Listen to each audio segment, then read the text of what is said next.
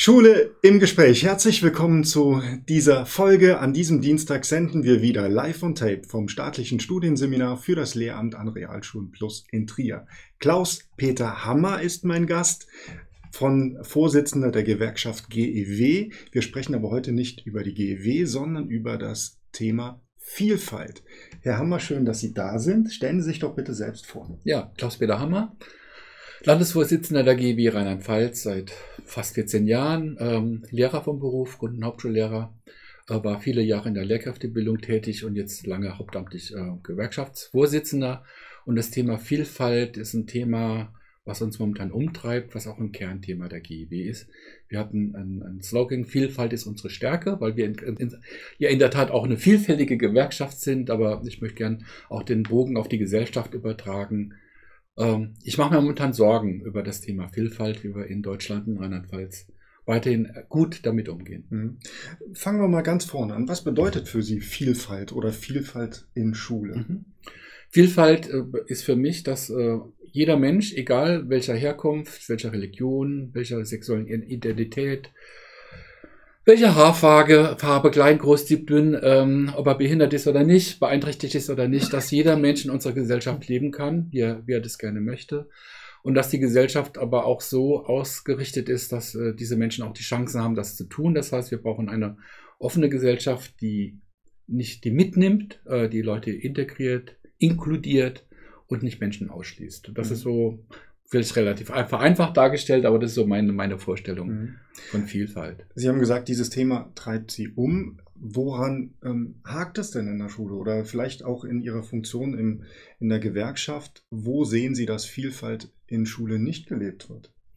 Ich glaube, dass Schulen äh, sich in den letzten Jahrzehnten da ziemlich gut auf den Weg gemacht haben und dass in der Tat auch Schul Vielfalt in der Schule schon gelebt wird. Aber wir sind zum Beispiel noch weit weg davon, dass zum Beispiel auch noch mehr Menschen äh, mit äh, Migrationshintergrund in den Schuldienst eingestellt werden. Das alleine ist schon eine große Hürde. Also da ging es auch dran zu arbeiten, zum Beispiel auch Menschen, die zu uns geflohen sind in den letzten Jahren, äh, die durchaus hochqualifiziert sind, diesen Menschen auch eine Chance zu geben, eben als Lehrkraft in der Schule zu arbeiten.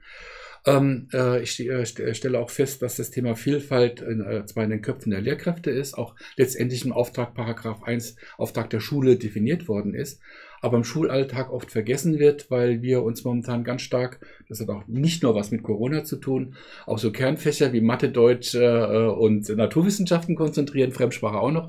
Äh, alles andere fällt so ein bisschen runter. Das war jetzt ein bisschen lapidar dargestellt. Aber Vielfalt ist ein Querschnittsthema und manchmal weiß man auch gar nicht, wie man das aufgreifen soll. Mhm. Und deswegen ist auch mein Appell, dass man einfach sich nochmal darüber bewusst wird, dass man auch in der Lehrkräftebildung auch das nochmal mit einbezieht als Bausteine. Ähm, weil es ist letztendlich gar nicht so kompliziert, äh, Vielfalt äh, anzugehen im schulischen Kontext. Mhm. Wir verweisen dann auf unseren Kooperationspartner Schmitz e.V. Mit Vincent Maron haben wir ganz viele Folgen schon gedreht, die wir auch hier verlinken. Aber jetzt ganz konkret. Wenn ich als Lehrer an einer Schule arbeite oder als Schulleitung Schule gestalten kann, welche Möglichkeiten habe ich? Was würden Sie mir dann aus Ihrer Erfahrung raten? Ja gut, zunächst einmal, ähm, dass ich als Schulleiter offen bin ja, und, und äh, als Ansprechpartner. Ich denke jetzt zum Beispiel als, an Kolleginnen und Kollegen, die schwul, lesbisch, bi, äh, transsexuell sind. Ähm, also ich habe ähm, vor vielen Jahren Texte gelesen, die gesagt haben, dass äh, Schule nach wie vor, ein homophober Ort ist. Und deswegen mhm. ist es ganz wichtig, dass äh, auch für Schülerinnen und Schüler übrigens, dass Ansprechpartner da sind für die, die, die, wo ich weiß, da kann ich mich vertrauensvoll hinwenden und dass ich da keine Angst haben muss und dass ich weiß, weiß ich werde aufgenommen. Und ähm, ich bleibe jetzt mal exemplarisch bei dieser Thematik und dann kann ich natürlich auch äh, versuchen, ähm, diese Themen im Unterricht einzubeziehen, äh, indem ich äh, Unterrichtsinhalte da mache, indem ich ein Jugendbuch lege, lese, indem ich äh, vielleicht auch Projekte mache, indem ich mit äh, Organisationen wie Schlau kooperiere, die dann in die Schule kommen.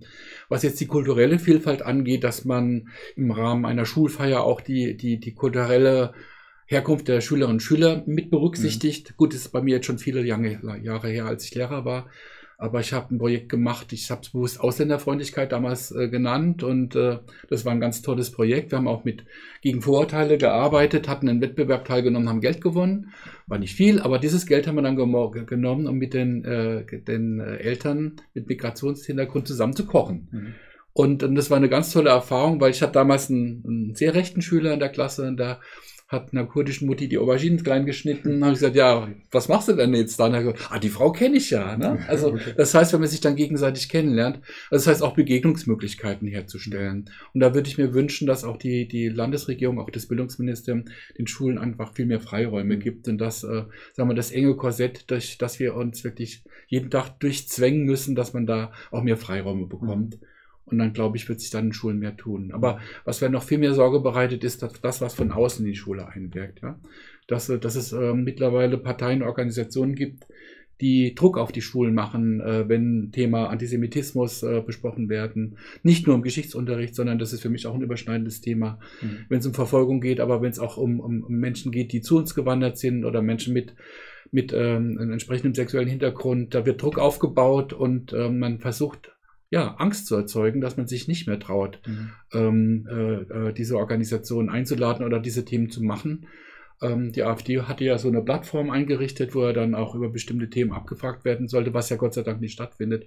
Und das ist das, was mir große Sorge bereitet, weil es mittlerweile auch doch etliche Menschen gibt, äh, die vielleicht früher auf Stammtischen so einfache Parole äh, gesagt haben, aber jetzt macht man das wieder öffentlich. Und für mich ist es ganz wichtig, dass die Kinder schon ganz früh mit, äh, mit Vielfalt konfrontiert werden. Es beginnt schon in der Kindertagesstätten. Mit den kleineren Kindern ist es oft einfacher, als wenn sie dann älter werden. Aber dass man merkt, vor Vielfalt muss ich keine Angst haben. Und es ist auch meine äh, Überzeugung, Deutschland wäre nicht das Land, was wir heute sind, wenn wir nicht äh, die vielfältigen Menschen, die zu uns gekommen sind, willkommen geheißen hätten und auch ihre Kompetenz mit aufgenommen hätten. Denken Sie, ist es für Schulen und für Lehrkräfte wichtig, da auch Stellung beziehen? Und ähm, die eine Sache ist natürlich, wie denkt die Schule, wie denken die Lehrkräfte? Aber es ist ja schon ein anderes Zeichen, wenn ich als Schulgemeinschaft sage, wir stehen dafür. Das ist unsere Position. Ist es wichtig? Sollte das Schule tun? Ja, ich finde schon, dass Schule das tun sollte. Und ähm, letztendlich ist ja auch abgedeckt äh, mit ich zitiere ihn immer wieder, weil es einfach der wichtigste Paragraph im Schulgesetz ist, der Paragraph 1, Auftrag der Schule. Da steht das alles drin. Äh, ich kann damit auch immer wieder argumentieren. Und ich finde es gut, wenn Schulen äh, sich ein Label geben und äh, sagen, wir sind eine Schule der Vielfalt. Ähm, ich habe jetzt den Button Kader der Vielfalt hier, wo es wirklich darum geht, für Vielfalt einzutreten. Und ähm, ja, das ist schon gut. Also wenn, wenn auch deine Eltern ihre Kinder in die Schule schicken, dann wissen sie genau, äh, das ist der Hintergrund, in dem wir uns bewegen. Das hat auch was, was einen verbindet und eint, auf mhm. jeden Fall. Wenn ich mich als Schule auf den Weg machen ähm, möchte, also ich bespreche das im Kollegium, in der Konferenz, ähm, gibt es da Unterstützungsmöglichkeiten, also Kooperationspartner oder vielleicht Gewerkschaften, Verbände, an die ich mich da wenden kann, die mir da vielleicht Tipps geben können? Ja klar, ich meine, wir als Gewerkschaft könnten sind natürlich auf der Seite, das politisch zu unterstützen.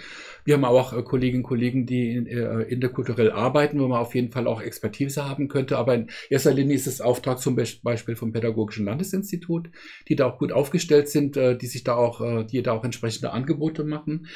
Ähm, dann ist auch unsere, äh, unser Beitrag regelmäßig auch mit dem Ministerium dazu sprechen, dass auch das Ministerium das vieles dafür tut, äh, das Thema breiter aufzustellen, aber auch zu finanzieren. Also zum Beispiel gibt es in Rheinland-Pfalz noch keinen, ich sage jetzt mal, Querbeauftragten, der das hauptamtlich macht. Das ist unglaublich, es wäre echt wichtig, damit ähm, äh, diese Menschen da auch wirklich äh, Berücksichtigung finden, auch ein starkes Sprachrohr haben. Mhm. Also da redet man zwar drüber, aber das Geld will man da nicht in die Hand nehmen. Ähm, so, und aber oftmals fängt es auch mit Kleinigkeiten an. Ich kann dann auch Lehrkraft in meiner Klasse, ich war auch Deutschlehrer, einfach einen entsprechenden Text lesen. Ja? Ähm, und, äh, und dann äh, die Kinder zum, zum Nachdenken bringen. Und ähm, insofern ähm, brauche ich nicht immer die große Politik, mhm. um auch Vielfalt in meiner Klasse äh, zu thematisieren. Mhm. Ähm, ich spiele das jetzt mal durch. Ich mache das als Musiklehrer, ähm, interkulturelles Liedgut, keine Ahnung, und erfahre dann Gegenwind. Vielleicht von Parteien, vielleicht von einzelnen Eltern, die sagen im Moment, das möchte ich nicht für mein Kind, das möchte ich nicht für, für Schule. Wie gehe ich damit um? Ja, das Beispiel ist ja gar nicht so abwegig. Ich meine, wir hatten ja, oder es gibt ja religiöse Gruppierungen, die zum Beispiel nicht wollen, dass gesungen wird oder dass sie im Musikunterricht tanzen. Mhm. Und dann geht es nur, indem man ähm, mit den Eltern äh, den Dialog sucht, aber indem man auch sagt, hören Sie mal zu, das ist Auftrag der Schule.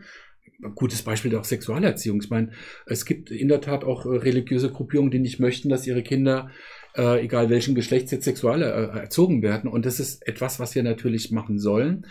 Aber auch da ähm, ist wie in vielen Bereichen muss man Fingergespitzengefühl auch zeigen und gucken, wie, wie man das steuert. Aber da, das ist dann auch sehr anstrengend, da erstmal Haltung zu bewahren. Und ich würde sagen, auf jeden Fall zuerst mal den Dialog mit den Eltern suchen, vielleicht auch mit der Glaubensgemeinschaft suchen.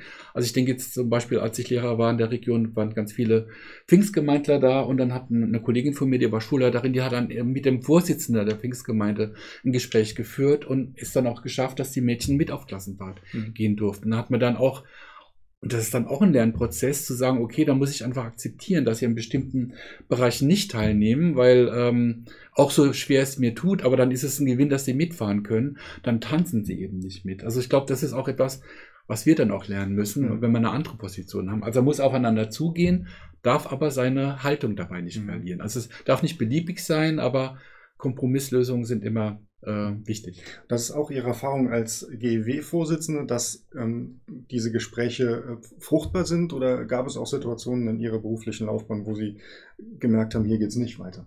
Ja klar, das gab es auch. Also es gibt natürlich auch Leute, die, die Hardliner sind, die dann auch und das, da wird es ja für die Kollegin ganz schwierig, wenn man dann äh, einen Rechtsstreit hat. Äh, da spielt auch die ADD dann eine, eine, wichtige Rolle im Hintergrund, dass sie dann auch den Kolleginnen und Kollegen entsprechend den Rücken stärkt. Also wo dann wirklich auch Klagen äh, gegeben hat, ne? Äh, dass jetzt kein, äh, zum Beispiel, dass das Mädchen nicht im Sport- oder Schwimmunterricht teilnehmen darf.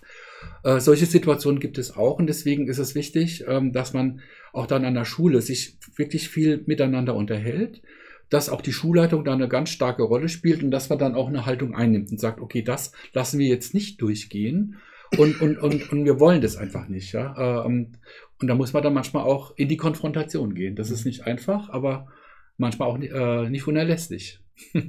Klaus-Peter Hammer, herzlichen Dank für das Gespräch. Bei Ihnen bedanken wir uns auch. Nächsten Dienstag gibt es eine weitere Folge Schule im Gespräch hier an dieser Stelle. Sie können uns Feedback hinterlassen an mail.seminar-trier.de.